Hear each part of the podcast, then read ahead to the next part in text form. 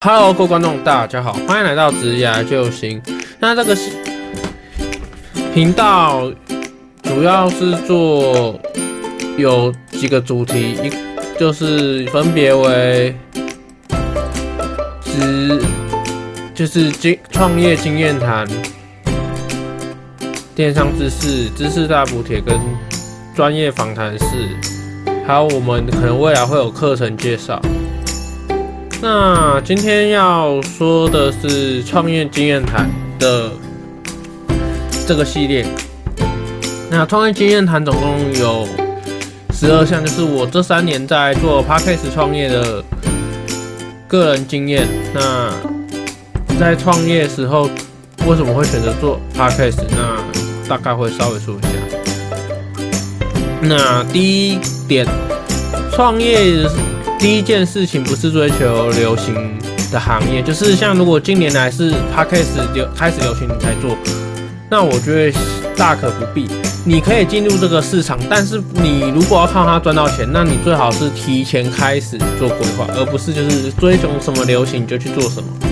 因为你卡进去，可能市场已经饱和，或是不符合你的市场需求，那你也不需要卡进去，反而是先收集外国。资料，尤其是台湾还未发展的产业，进行资料搜寻跟台湾的资料搜寻。那第二件事情是选择台湾刚起步的产业，进行国内外的研究资料产业对比，就是做产业分析这件事。分析完，看你觉得是否值得去投资这个产业，那你的优劣势是什么？你能拿什么跟人家比，或是你？要从哪切入，这是个很重要的事。那如果是刚就是刚刚念大一、大二、大三、大四的学生，你可以参加台湾的产业分析，就是 NIC 台湾的产业分析，它是台湾培训台湾人才的一个地方，就是政府培训人才的地方。你可以去看上看看产业分析，它是产业分析影视在每年的。大概五六月就可以去报名，大概是暑假期间，每年都可以报名。你只要有学生大学身份的学生证，正反两面身份证弄上去就可以，不是学生证弄上去，你就可以去报名。那如果你被选中，就有机会参加产业分析，那你就可以上这堂课，对你未来产业一定有帮助。做报告或什么，你的能力也会比一般人还提升许多。那第三件事情，锁定目标族群目标，再来进行创业。像我是自媒体创业，我当初有选择有做过 YouTube，但 YouTube 没有做起来，因为没有卡到位。所以我后面我先就是我产业分析有分析过，就是做了 Podcast。先选择你想发展的频道类别，就是你个人是想做什么，那就先去做。那。第四件事情，调整产品本身，就是你的内容本身是否适合你的群众。不管你是卖什么产品，都是看你的群众喜不喜欢这类的。如果你不喜，他不喜欢你这类的产品，那你就要去更换产品。第五件事，如果产品本身不符合大众，像是媒体产业，就应该更换现在正在爆红的产品，或是现在正发展、正在起步的产品，你可以去进行尝试。像媒体产业，就只是像我们这种，就是比较可以尝试。如果是真的是商品的话，我就是建议不要，就是跟风，因为商品的话比较会有成本的考量，不像媒体产业就是比较成本是比较低的。那第六件事，做媒媒体产业是需要创造周商的，像这我们经营这种自媒体产业，主要的收入还是以产自己的产品为主。而不是广告主，广告主是他赞助你，是你帮他打广告。但如果广告主不支持你，你的粉丝也不支持你的所有创作，那你就没有收入。所以你还是要进行做周边商品这件事，就是你还最后还是要来卖产品，或是做代购，选好厂商的产品，那带货进来卖，或是你自己产生一个好的商品，让别人来买你的商品。你这样才会有正，就是主要的收入。如果在没有之前创业，建议就先去工作，让你自己沉淀一下，那去买一些课程来增加你的专业能力。那你在进行你创业上的补强，其实是 OK 的。在做自媒体这块，因为像课程也很多。那第七件事，做自媒体必须是持续性的更新，不论是否赚钱。一定要把你的内容做好，不管是娱乐或是知识性的内容，你一定要把定位很清楚、很明确的把它做好。那第八件事，不要理会酸民，因为喜欢你的人会留下来。那通常批评你的人都是嫉妒你，当然酸民有些的留言是对你是有帮助，你可以选择性去看。如果是要你改善的部分，你可以去看。那第九件事情，网络发言要谨言慎行。可以减少黄黄标等问题，或是法律上的问题，我们也不用去回复酸民说什么，我们也不要去做一些谩骂的动作，我们说话就是小心一点。那在评论事情的时候，因为我们是做网络算公众，我们讲话还是要放下身段，因为我们不要去攻击到别人，或者是影响到别人的财业，就是不要去挡人财路。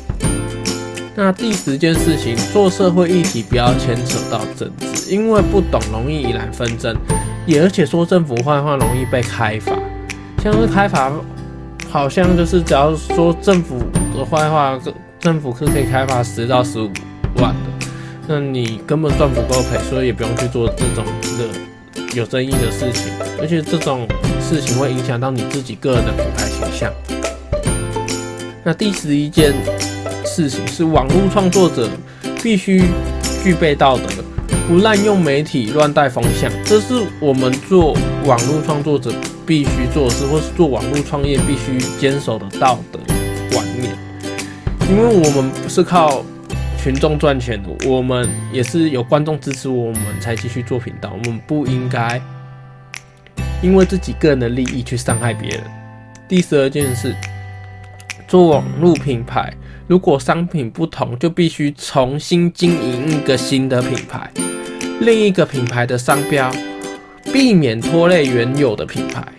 像我们可能，如果像你，如果是像你在卖一个商品，你有的商品有维修，有商品没维修，那你就要分两个品牌做，一个是做有维修款，一个是做无维修款的东西。像如果是假如说做雨伞的话。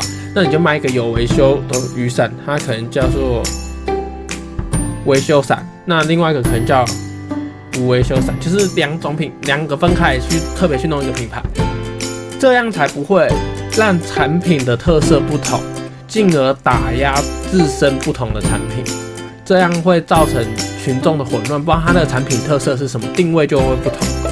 做产品必须要做，你如果要做新的品牌，就要重新开始。这是必须要花时间跟精力再重新开始，这样才不会连带拖累到原本你该你原来品牌的产品定位，让你产品原本卖的好的产品变卖不好这样。那我的创业经验谈就是，这是我三年创业就是总结的结果。那如果喜欢。这一类的可以订阅“职业救星”这个频这个频道。那这频道会在我创业的过程，会陆续分享我个人的创业，或是未来会有课程也会在上面。我自己有一些新的经验，我就会分享上来。因为我也在边创业边学习的阶段，所以我会把我个人的创业经验分享下来，让大家少走弯路。那如果想要加入 Podcast 创作的人，其实也可以进来这个市场，只是说现在市场不会比三年前刚进场的时候好进场。只能说，因为你卡的位置可能没有那么早卡进去，你没你没有进去做那个位置，可能就不会是你的。因为最近在这三年的过程中，像前两年，就是第二年的时候，Podcast 产业第二年的时候，新闻媒体都已经进来卡位了，所以他们的发言的声音也会越来越大，那我们这些创作者加减都会被影响到，所以呃跟大家说一下。那如果喜欢创业经验谈这个频道，可以订阅职业救星这个频道。我是任翔，如果喜欢，就是在说明栏看我的频道怎么搜索。我们下次见，拜拜。